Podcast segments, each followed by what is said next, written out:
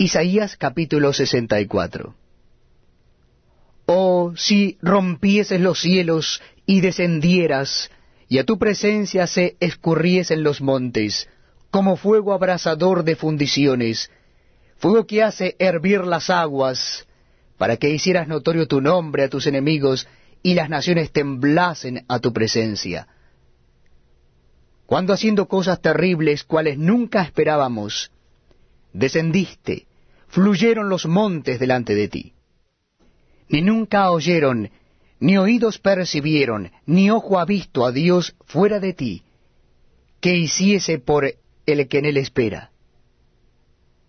Saliste al encuentro del que con alegría hacía justicia, de los que se acordaban de ti en tus caminos.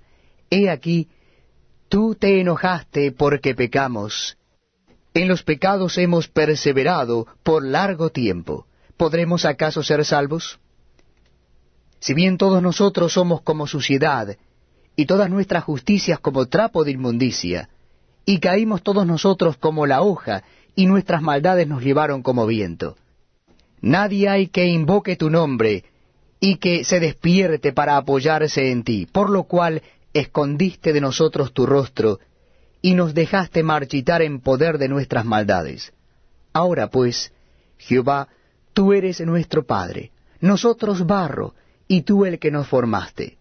Así que obra de tus manos somos todos nosotros. No te enojes sobremanera, Jehová, ni tengas perpetua memoria de la iniquidad.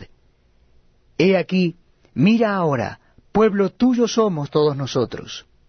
Tus santas ciudades están desiertas. Sión es un desierto, Jerusalén una soledad. La casa de nuestro santuario y de nuestra gloria en la cual te alabaron nuestros padres fue consumida al fuego, y todas nuestras cosas preciosas